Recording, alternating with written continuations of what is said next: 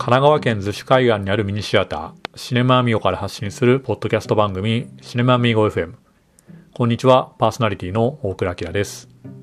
この番組は、シネマアミーゴでの上映映画やイベントの紹介、アミーゴマーケットや国内外で旅を続ける野外映画館プロジェクトシネマキャラバン、コワーキングスペースやホテルなど様々な機能を兼ね備えたアミーゴハウスなど、シネマアミーゴと逗子、葉山、鎌倉エリアにまつわるトピックを中心に、さらには私、大倉明が様々な地域を旅する上で出会った、届けたい、学びたいと思った人物ことを発信している番組です。今回から数回にわたってお送りするのは、えー、逗子から離れて反対側、日本海側の、えー、富山県で行われている、えー、プロジェクトについてです。富山県は入善町の仁座山芸術の森発電所美術館というところで、えー、現在開催中、えー、2021年の3月21日まで、えー、展示中の、えー、シネマキャラバンや逗子海岸映画祭とも、えー、親交関わりの深い、えー、現代美術作家栗林隆さんの作品を飾られているところに、えー、今回お邪魔した様子をお届けしたいというふうに思います。えー、この現在、栗林さんの、えー、作品がですね、展示されている、えー、この仁座山芸術の森発電所美術館というのは、え、元水力発電所という、え、変わった、美術館でございます。で、え、今回、え、この栗林さんの作品がですね、え、元気炉という名前なんですけども、え、この展示されている作品というものが、形がですね、えー、木で、まあ、木製でできている、えー、実は原子力発電所の原子炉の形になっています。で、原子炉の炉心、こう一番真ん中のとこですよね。が、えー、六角形のですね、個室になっておりまして、えー、体験する人、見る人はですね、この原子炉の中をこうずっと歩いて、えー、少し鏡ながらで伝って、えー、この個室に入っていくと。で実はですね、この個室が、えー、薬草を炊いたですね、えー、蒸し風呂、まあ、サウナのような形になっております。えー、この炉心の真ん中に、えー、人が、えー、裸で、まあ、タオルやですね、水着を巻きながら、え、行って、この炉心の中で温まると。で、この炉心の中、もうサウナルームの真ん中にはですね、え、福島県から、え、持ってきた風呂釜えー、と聞いたんですけども、が、えー、置いてありまして、このミストサウナで温まった人がですね、こう暑くなりますと、もうサウナお好きの方、まあお風呂お好きの方皆さん、あの、すぐピンとくると思うんですけども、えー、温まればですね、必要なのは水風呂ということで、えー、この風呂釜にですね、え富山の、これももう体験書今回すごい良かったんですけど、もう富山の水ですよね、もうは、立山から、えー、流れ降りてくる、えー、もう豊富な水を満々に溜めた、えー、水風呂をを用意してまして、まあ、スチームで温まった人はそこの中に、え、入るという形になっています。でさらに、まあ、そこの水風呂を入ってですね、こう上をふと見上げると、まあ、天窓がついてこう光が入るようになってるんですけども、まあ、そこには、えっと、福島の、え、原発沖からの海からですね、上を見上げた、えー、空の様子というものが、えー、ガラスにプリントされていて、こう、あたかも、えー、福島県の、えー、空の下にいるような感じが見られるという、えー、作品になっております。で、えー、この2021年という、えー、福島原発の事故から10年のタイミングということで、まあ、いろんな方向から、えー、いろんなことを考えるきっかけにすごくなる作品だということなのと、何よりもですね、えー、いろんな高橋さんの作品あるんですけども、えー、周りの関わる人たちがですね、まあこれまで以上に現場に行かないと、この作品のえ意味や体験がわからないというコメントが非常に多かったので、えー、頭で考えてしまうよりもですね、えまず体験をするのが一番ということで、えー、今回、この冬の間に、えー、高橋さんがいるタイミングにですね、えー、この元気炉を体験してきましたということで、えー、今回、えー、まず1回目はですね、薬草をこう炊いている、えー、釜の周りにですね、え、マイクを置いたり、え、ちょうど着いたのが昼前後だったので、え、途中で富山の魚とかですね、いろんなものを買って、え、この釜の火で、えー、炙ってですね、あるいはお刺身を食べながら、え、元気炉に入る前の様子というものを、え、お伝えします。で、途中、あの、ずっと、こう、薪をくべてる音があったりとか、薬草をこう水で炊くので、まあ、それも実はまあお茶としても飲めるという、まあ、そういう飲みながら食べながら、火に当たりながら、えー、外はその日はですね、日本海にしては珍しくすごく晴れた、えー、すごく心地のいい日で、えー、みんな後半は、まあ、あの、サウナ入った後とか、まあ、前も含めて、えー、腰にタオルを巻いて、えー、スパラガで このインタビューをしているというような状態を、えー、イメージしてもながら聞いてもらえると、えー、元気炉に入る前の様子を皆さんも楽しめるんじゃないかというふうに思います。で今回ですね、えー、ごめんなさい。マイクの実は調子があまり良くなくて、これ撮った後に気づいて申し訳ないというかもう恥ずかしい限りなんですけども、結構ノイズが途中入ってしまってる部分もあるので、えー、ちょっと聞きづらい部分が正直あるなという思いつつですね、まあそういったあの、リアリティのある感じも含めて、ぜひ体験してもらえればなと思います。というわけで皆さん、用意はよろしいでしょうか？では、元気炉に、えー、これから向かいます。最後までぜひ聞いてください。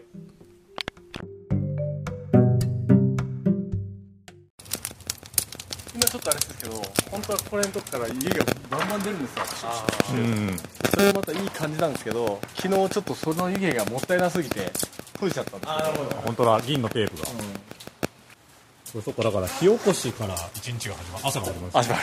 まあむしろやっぱ薪割りっていうんじゃないけど薪割りから。薪を作ることから始まるみたいな。俺今飲ませてもらったお茶があれですか、そのハーブ薬草ね。薬草？ハーブというよりはどっちかって薬草に近い。でそこにその薬草が全部並んでるけどあこれだ。そう。全国津々浦々から 集まった。あ僕もねちょっと庭のビワの葉を。あ素晴らしい。でもねだいぶ枯れてたんでもう全然抹茶っちゃっすけど。みんなこうやって持って本当にいろんな種類ののそれぞれのものってやっぱ歴史というかさ、うん、あって、薬草も全部、いやそれがまた面白いんですよ、うん、気象が使われてます。ねあの勝負石のなんだあの川の石のところに入る勝負。石章がすごい使われて石章って言うんですけ。ど石の、まあ、勝負って書いて石章であれが例えば別府だとかああいうところの蒸し風呂とかでもなんかそれをこう下にバーってもう、えー、蒸し風呂の中にもう敷き詰めて、えー、あそうだね、はい、でその香りにいぶされなんかもう蒸されて。結構それが日本の古来の蒸し風呂スタンダードなスタンダードね。こう敷いてるやつだね。でなんで関所なんだろうって気になるんですけど、まあ、効能とか、うん、あでも結構いい感じきてますね今もうちょっとでにゃなんかあの煮立ってくれるって感じかな。あのー、多分いけるんですけど僕昨日一番最初入って分かったんですけど、うん、やっぱ全然あ温まってないんで部屋が、はい、結構直接当たんないと寒いぐらいなんですあなるほど。これは結構厳しいのかなと思ったんだけど最後の2時間とか入った時とかはもう完璧でただそのあんまり熱くしすぎちゃうと今度は気化しちゃって、うん、スチームが今度は足りなくなっちゃったりするわけですよ。熱いサウナになっちゃうから、そこら辺のそのそうかただ熱くするだけでもダメってうん難しいんですよ、うん、でもやっぱりあの熱さが足りないとやっぱり物足りなくなっちゃうから、そういうコントロールもすごい楽しいというか、火足しておしまいとかっていうんじゃなくて、実際この意思疎通がすごく大事になってて上田さんそうじゃないんだよ今みたいな。俺が一生懸命上田さんにエネルギーをこう送ったらもっと炊き上がったみたいな。そっちじゃねえみたいな。それも多分毎回天気とかやると違いますもんね。違う違う違う、うん。下手すらその上田さんの気持ちでも変わっちゃうみたいな。体調とか。体調あちょっと出てきましたね。あ来た来た来たこれもいってます今ガンガン。ガンガン。じゃ一瞬見てこないですか、はい、あのまだあの入んないみたいですけど、どんな感じで湯気が入ってきてるか。わあすげえ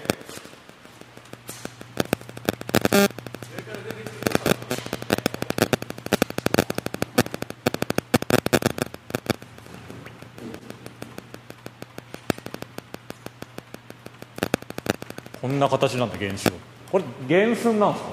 違う違う。ではね。原寸はもう相当でかい。相当でかいですよ。ね、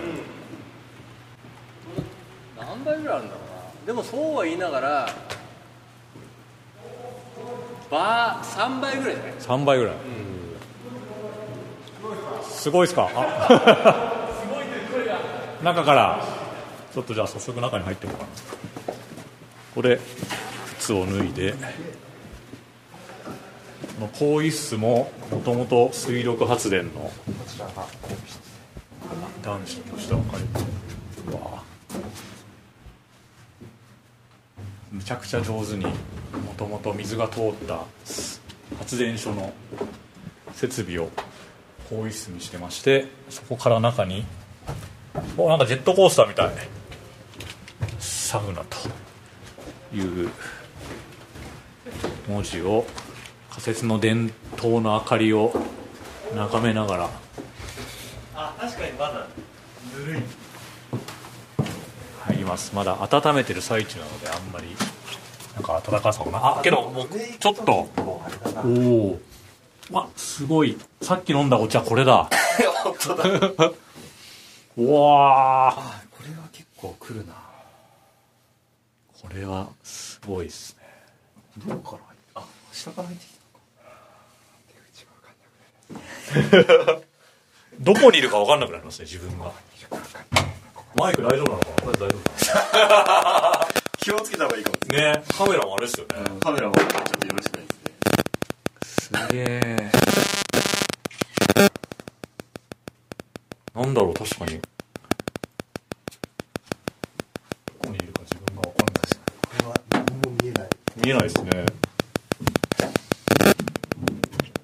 すごくずっと痛くなるこの香りが。いい香り。この外から見て円形のまさに原子力発電所の円形部分というか腰の部分というかその真ん中にサウナスペースができていてぐるっと取り囲むルートを歩いて歩くことができると。で中の炉の中には2つアプローチ。あ入り口と出口が決まってるんだで水風呂にさらに誘うのがこっちなんですね。こっちで入るんだ。ちょっと靴下入ってきちゃった真ん中にこれはこの前の「ホニャララライブ」というライブで説明をしていた福島から持ってきたお風呂の釜ですね。それにお水が入っていてこれ多分高橋さんの今のプロフィールの写真とかになっているここで多分水を浴びると。しかもこの浴びるところも水力発電所のもともと水が通っていた。常に準備はできたわけよ。その自分の作品にサウナを入れ込むではい。もねなかなかそうは言いながらねそんなあの水強の人はいないわけですよ。だってサウナやるってことはね火も沸かしてそう水水もも出て。そんな好条件なんてある世の中あるわけないじゃん美術館で。あったみたいな。最初からもうじゃあここのお話あった時にサウナのつもりだもうサウナの口だったんですか？いや俺まずこここ来ないとダメと思って、はい。来た時だよねもう、はい。あれみたいな。ここひょっとして。だけどもうこのチャンスを逃しちゃいけないと思ってるから、はい簡単に言って断られてもあれだから、はい。こう様子を伺って、はい。上田さんもね上田さんも上田さんで癖があるからそのどういう感じでだ一回ダメって決めちゃったら絶対ダメ人だから、なっちゃうんですよね。そうそサウナ。うでもやるって決めちゃったらやる人だからい。やそのそどうどうやるっ言わせるかて言わせるかみたいな、駆け引きがあったんですうん構想言うまでが長かったっす。長かったですか？なんかそんな気はしてたんですか？いやあのーやるのは決めてるけれど、何するかがまだ決まっていない。それで今悩んでるんだってことをずっと言ってるんですけど、はいはい。なんかあの持ってるのは分かるんですよ、な言い言えないのかなって。でちょこっと出たのが、はい。足湯とかあの温泉のちょこちょこ会話雑談が入ってくるんですよ。あお風呂系なのかなみたいな。ででもでもあ分かんないんですよ。雑談の一部で、あはい。あ温泉好きなんだとか、はい。あサウナ好きなんだっていうふうにはい。認識したら、はい。もう2時間ぐらい経ってからいや作品でサウナにタイトって言われた時 これそれそんな俺の様子見てたんだって。思いました。よあの驚き驚きもありましたけど、はい。あそうこのためこれを言うため目のでもなんかすげえ興奮してその日寝れなかったらしい。サウナ来たかみたいな。いや想定外。想定外。俺はサウナをやっちゃうのかみたいな美術館でみたいな。別にオーラーっていうかそのお願いとしてはここで要はじゃあ逆に言うと何かその作品をやりませんかっていうものがあるんですね。もともとはそれこそあの10年ほど前の森木のネイチャーセンスで、はい。あの作品に惹かれて、うん。あのやりたいなと思ってて、はい、ずっとあの高橋さんのね見られてたってそうなんです。よ開館25周年の年に、はい。予算ちょっとねあの、はい。増額できるかなって期待があって、お金かかるのそれは分かったんで、レギュラーより、うん。でこの年を逃すとちょっとチャンスねまた伸びちゃうんで、はい。ぜひできませんかって言ってたらコロナとかいろいろあって、まあだんだんだんだんそのあの入場料収入も不安になれば、うん。さらにそのスケジュールもだんだんタイトになってきて、はい。あのやるならやる、うんでそれで、ね、あの本当は緊急事態宣言で来ちゃだめなんだけど4月に1回ここ下見に来られた後、はい。しばらく空いて8月2日に来て、うんでその居酒屋でそういう話してて、うんあのそのプランを言われた時に、はい。でももう 10, 10その時は10月だったんですけれど、はい。はい。10月末なんだけど、うんもう2か月3か月しかないのに、はい。間に合うの？って始まって、はい。はい。はい。でもそれやらせてくれるんだったらやるって 本当っていうかうちでしかできないですよこれって。そうですねそうですね。でねやるって言ってね、うん。あのおあの居酒屋帰って別れてねうち帰った後、本当に？大丈夫かなって。俺クビになったりとかするから。そうですよね。美術館で火焚いたりとかまあちょ海海外わかんないですけどね。日本は。日本はまず見ない。方法ないでしょ、ううんからその新しい美術館のあり方としても実はすごい面白くてうん。長英だしうんでその学芸員っていうわけでもなくて、はい。そう。でまあしかも発電所といううん。全く違うものをうん。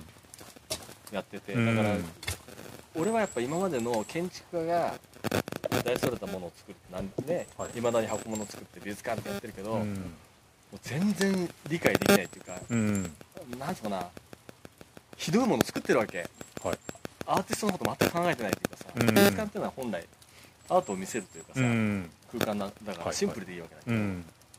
そうかその箱側とアーティスト側が連動してないというかでその一瞬十和田の美術館の時に、うん。西澤さんがうん。その側を作んないで箱だけっていうのはい。をコンセプトでやって、はい。あれは素晴らしいと思ったわけ、うん。ただそれその可能性を西澤さんがちゃんと理解してなくて、うん。あの作品の良さを。うん。あれっていうのはあの箱をどんどん増やしていけるわけ全国に。そうすると全国を十和田市現代美術館ができちゃうわけよ、うん。っていうコンセプトを持ってるのに、はい。それを全然うまく利用されてなくて、うん。なんかわけわかんないその立体作品みたいなのをいっぱい、ねうん。出して作ってみたはいいな、はい俺からすると本来はこういうその地元のちっちゃい町にある、もう本当に使わなくなったうん空間を美術館にしていくっていうことを日本全国でやっていけばすごい美術館いっぱいできてくうるし、ん。そのもちろん県立美術館なんとかっていうのはあってもいいんだけど、うん。本当にその若いアーティストたちがこう楽しいというかその実験的にできる空間みたいなのは、うん。そういうところでいいわけじゃない？うんそうですね。でドイツなんかはそういうのシステムやっててちゃんと。はい。クンストハレがあってはい。クンストミュージアムあってクンストフェラインがあってうん。って、なんかこうステップアップしていくわけよ。若い人たちがまずちっちゃい美術館でやって、はい。次はこっちでっつって、うん。それはすごくいいシステムで、うん。なんかあれですかあの例えで違ったと思けどそのサッカーのうのユースじゃないですけどうん子供の頃は地元でやって徐々にそれがそうそうそうそうみたいなそう育てていくシステムみたいなのうん。と一緒で、うん。でその美術館大きいとか有名とかそういうことじゃないのよ、うん。ドイツなんかのいい美術館の本当ちっちゃい美術館の地方で、うん。本当予算もないんだけどめちゃくちゃいい展覧会いっぱいやってるとか、美術館のその空間とかじゃなくてやっぱりキュレーターの人たちのコンセプトっていうか、考え方がすごい良くて、うんでそういうとこっていうのはやっぱりそのいいアアーティストいい作品、はい。その全国で知れ渡るっていくと、うん。街の誇りになっていくかうら、ん。ちっちゃい美術館で予算もちっちゃいのに、はい。すごくこう尖ってそうそう尖ってる、うん。文化も触れてて、うん、リスペクトされてる、うん、この上田さんのこの美術館は街の人にすごい厄介者だって。そうなんですね。そこがまたちょっと日本っぽいというか、うん、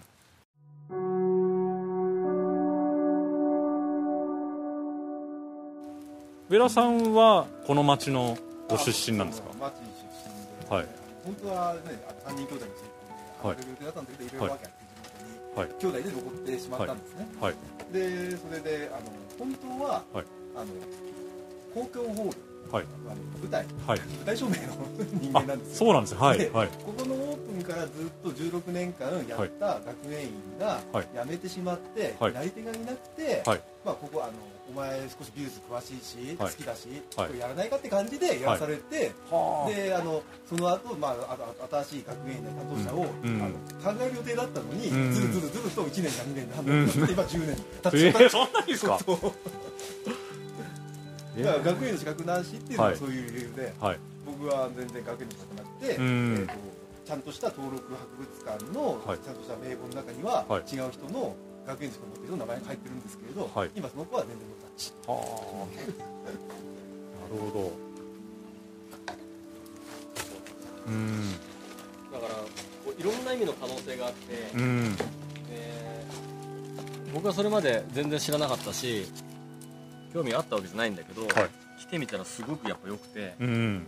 でしかも、まあ、上田さんという変わり者がいて、うこんういうことをやらせるわけじゃないですか。うん。これってすごくてでそれをちゃんとあの世に知らしめるというか、うん。伝えることすごく大事だなと思ってて、うん。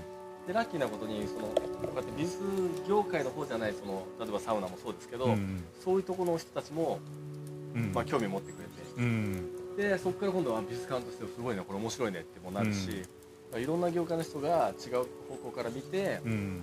興味持ってくれるってことはすごくいいんじゃないかな。うん。本当はだからそうこういうここまでしっかりしてなくても、まあ、ちっちゃい箱でもいいんで。ね、うん。そういう美術館があるとすごい面白いんです。けどうん。ここはだってもうありえないですよねこの空間。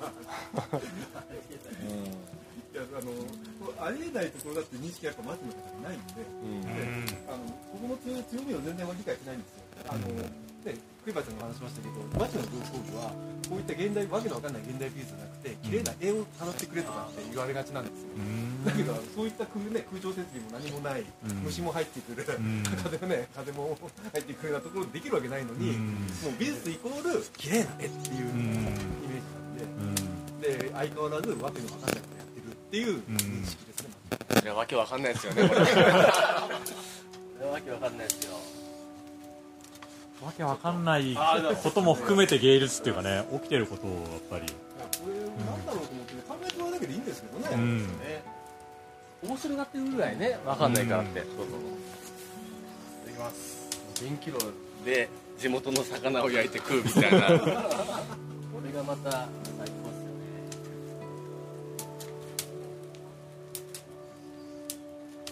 ね。もうプリプリですもんねこのもう柵でこれで買ってきちゃうのがやばいもんね。いややっぱねそれなりにちょっと熱い思いがありすぎて、ん。そこの YouTube もそうだけど、はいはい。やばくなっいちゃう。やーあれはやばかったですね。あやばかったでしょ？やばかったですもう俺も半袖でしたもんあれ。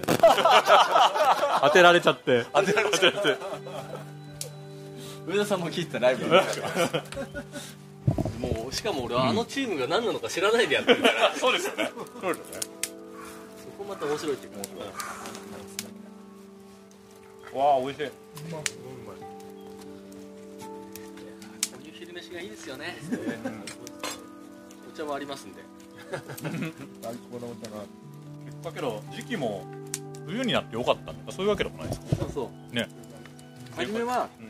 冬は避けてもらいたいって話だった。あそうなんですね。っていうのはお客さんがほとんど来なくて。あそっか天気もわかんないし。集客できないし、うん寒いから本当にあのうん。地元の人たちが家にこもって。うん。でも逆にサウナは寒い時やればいいじゃないですか、はいで水がどれだけ冷たいかが大事になってきてるから、さらにコロナで来てもらいたくないからもうん。う絶好の時にその悪条件を、あのね、帰り道に来てもらった方が、あの宿の時間をね、やるもらえるかなと思います。うん。うんってるね。やってる。匂いするな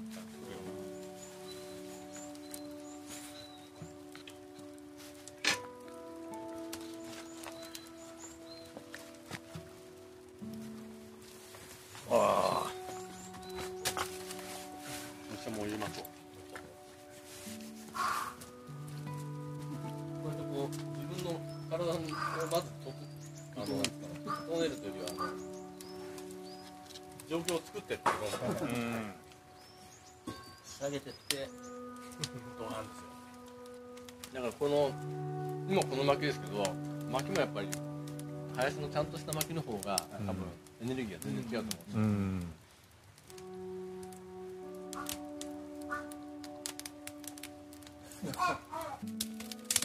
これこれも地元の地元のお母さんお母さんのやつで。これはうまきの方？違う。これは卵焼き。うまきレギュラーなんですよあれ。あったでしょ？ありましたありました。ちょっとね迷ってたんですけどあれうまきやばい、うまきやばい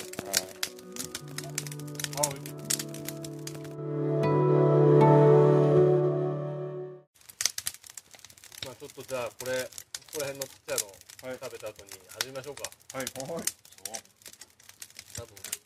水がとにかくこの町は豊富で、うん。水道代ただなのあそうなんですか。だから水出しっぱなしでもよくて、うん。まあ、いわゆるポンプの電気だから。あなるほど。あの他にたちはあの上水道が出てきた理由があるんですはい。あの本当の人間町のあの田田舎っていううん郊外からところは全部自分の家で浅いとこって、自分の木の井戸井戸あ下に通ったはいはい。で街中はあの20軒とか30軒で、はい。あの簡易水道組合作って大はい。きなポンプで深いとこ掘って引き上げて。で電気代をあのうんメーターで、うーん。うでここの水はあの車止めてるところの,、あのちょっと門みたいになってるのあるじゃないですか、はい。はいあれのこっち側に右側のところあこに井戸があって。へえ。豊かなんだよねすごいミネラルが豊富に結構鉄の水道管とか取得が早い、そそれがちょっと大変なん。ですけどでもなん。か硬い感じしないですよね放水香水ですかっていうわけでもないん。ですけれど、あの、うん、なん。かいろん。なものがね、あの、おおあの美味しいは美味しいん。ですよ。ただやっぱり、なん。か錆びさせるというか、で、香水ほどが高くはない。そうです。あの、高度高度高度高めの軟水って感じ。あの、バーベキューやサウナって感じ。初号機最高の場所で。そう。立ち上がった。そう。切りますかねいやあお願いします。これもちょっともうそろそろ。全然入っちゃん。であん。ま個人で撮っててもうん。いやいやもうちょいな感じもしないでそのしめ切れてるそれはそのまま食えるここしかも火を起こすとめちゃくちゃ熱いですね。ちょっと舐めてました。エビ取りに行ったら。いや、まあ、めっちゃ。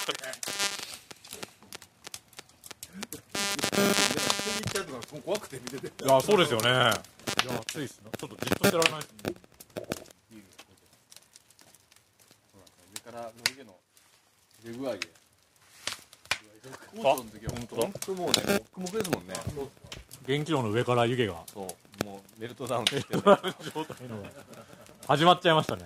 今やっぱりみんなでメルトダウンで笑ってられるってここしかないのよ。入ってんじゃないですか。入ってても結構いい効能があるんじゃないかぐらいの。まあ、漢方でもね、うんやりますからね。もともと飲もうと思ったんですかの飲めちゃったんですかいやえっとね。やっぱこれもタイで、はいもうタイなんかもっと怪しいわけじゃない、だけどもうガンガン飲ませるわけ。それを、はい。それでしょその中でしょ？みたいな。衛生管理もクソもないとこで。飲むの？みたいな。そう。でも美味しくて。はもうどんどんどんどんその中から。でちょうどその飲んだお茶の汗が出るぐらいまでいけばもう完璧みたいな、あへえ。うん、そうか中で入れたものが汗になってであそこの衛生管理でこんなに大丈夫なのは日本でやって大丈夫に決まってるだろうぐらいの 相当アバウトなる大きくですね最近があるから、こういうワイルドなことができたんで。そうそうそうもうもうやっぱそこは上田さんが突っ込みたいとこいっぱいあると思うんだけど それ飲ましちゃうんだと思いながらだから作家やるにはいいんですよ。だからあの作家さんが入ってて僕しかいない時にお茶飲めるって聞いたんです時にはあのこのコップじゃなくて紙コップ用意して こうこうこうです。自己責任ですよ。ただだ僕の上に行くと美味しいです。なるほど。でもどんどんやっぱこう今逆にねコロナだってどんどんね、手をね消毒してって。俺もはあのマスクもしなくてあの手はもうやってないんですけど、っていうのも間違いなく抵抗力落ちてってるわけですよ、両方で、だからもうコロナを守ってると言いつつ完全に弱らせてってるわけですよ、うん。うん、逆方向行ってるんですよ、だからコロナを成功させるには自分の抵抗力上げなきゃいけない、それにはもっと金入れなきゃいけないし。だからこそこういうところでは僕はなんかねこうだからこうしろっていう話じゃなくて僕はこういうスタイルでやってますっていいと思うんですけど僕としてはそのみんなそうやってこう守ってきてますけど結局入っちゃったら守るもクソもないし、オープンになっちゃってパカーンって開いてでこういうところで食べてそれはそのそういう場所があってもいいと思うんですよ、もちろんその気を使わなきゃいけないところは気を使わなきゃいけないらしいんでそれはそれでやってもらっていいんですけどでもそういうこういう場所が増えていけばいいかなっていう、うん、だからもうもはやここの横にこう消毒液を置いてあって意味がないわけじゃないですか、うん、そうですそれはいいこれも何なんですかみたいにな。っちゃうって逆にそんなんばっかりですもんね、う。ん、なんでこれ置いてあるのかなここにっていう。それはもうやってなきゃいけないっていうその結局その本当に除染除菌するっていう意味じゃなくて、やってるから全く違うものになっちゃうんだけど、うん、俺はまああの入ってくる。時にこうやってくんですよ。そうするとああの人除菌したんだなって思われるから手をこすってるだけなんだけど。自分のその常在菌殺したくないですから、うん、地のものを食べて温まってって、うん、多分一番こう免疫が上がるというか、ね、うん、生き物としてね、あのうちの困るのはお店とかで直接持ってこられて、うん、手を出してくださいってやられるありますね。逃げようがない。そう逃げようがない。俺でビュッてジェルみたいなやられるんだけど、はい、ピッて離して持ってますと何してるんですかみたいな。なんで避けるんですかみたいな。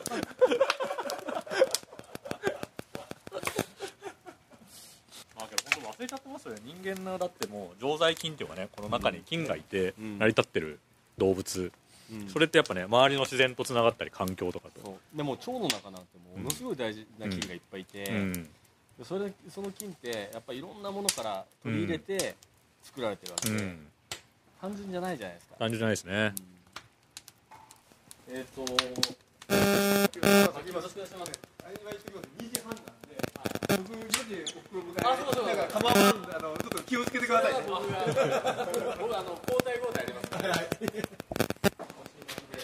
あそういうのあるんです。ねここです。へえ一応ここにあのスペースで原子力はいはい。元気元気炉あ元気炉のこれ。